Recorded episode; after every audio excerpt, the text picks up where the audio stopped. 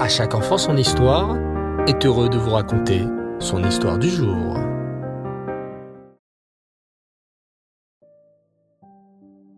Rêve les enfants, bonsoir. Vous allez bien?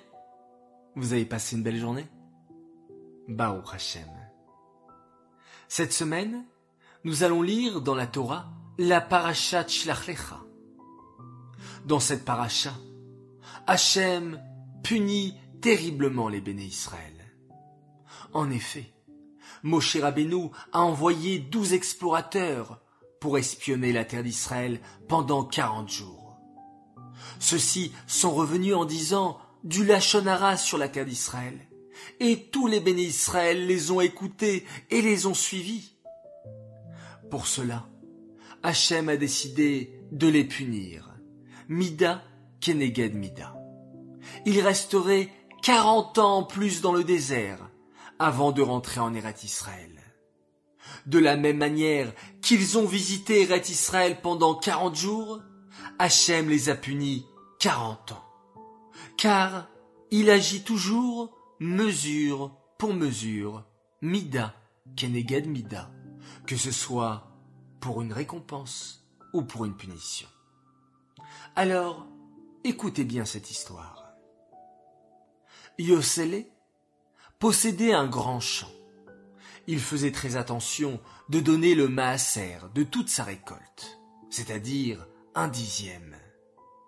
Il avait également l'habitude d'aller donner à son rabbi, l'Admorazaken, Rabbi Schneor de l'Iadi, de la Tzedaka, pour soutenir les pauvres. Il donnait en général cinquante roubles, ce qui était une très grande somme d'argent. Une année, la récolte a été très mauvaise. Et était très peiné, car il n'avait pas les cinquante roubles promis.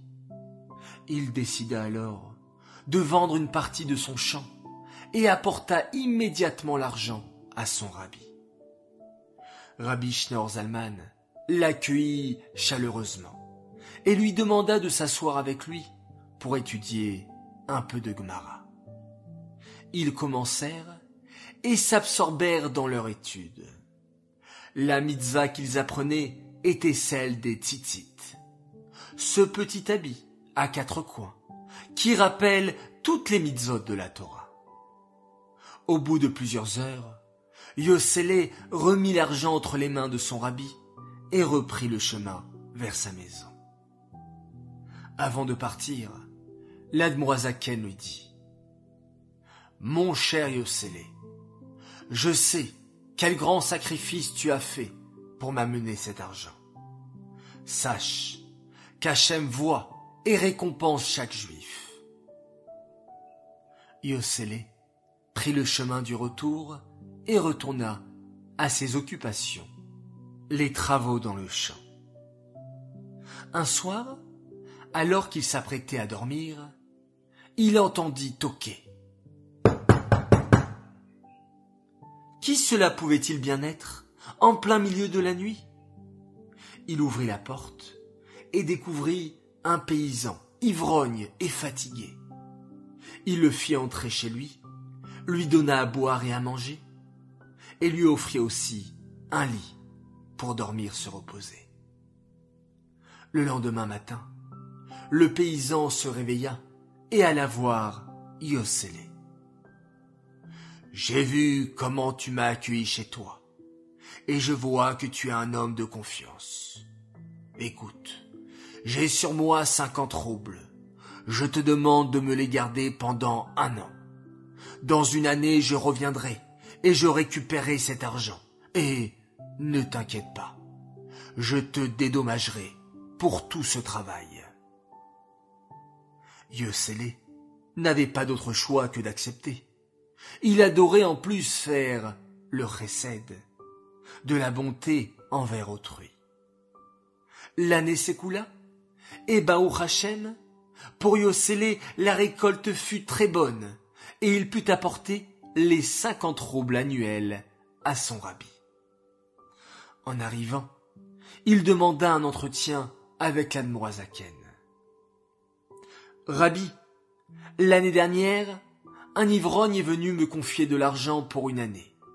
Voilà un an qui s'est écoulé, et il n'est toujours pas venu le chercher.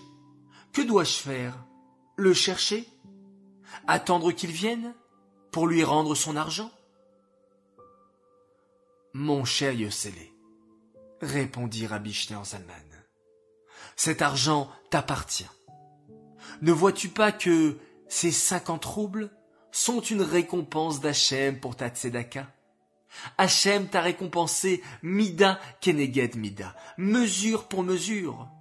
De même que chaque année tu donnes cinquante roubles à la tzedaka, quitte à vendre ton champ, Hachem t'a rendu tes cinquante roubles. Yosele, très joyeux, rentra chez lui, racheta la part du champ qu'il avait vendu et décida de se consacrer à l'étude de la Torah et à la Tzedaka. Très vite, il fut connu dans toute la région comme un Baal Chesed, une personne qui donne constamment de la Tzedaka et qui aide les autres. Et oui les enfants, Hachem agit toujours mesure pour mesure, que ce soit en récompense ou en punition. Alors, à nous de toujours faire en sorte que ce soit pour la récompense, en agissant dans le chemin de la Torah et des mitzvot.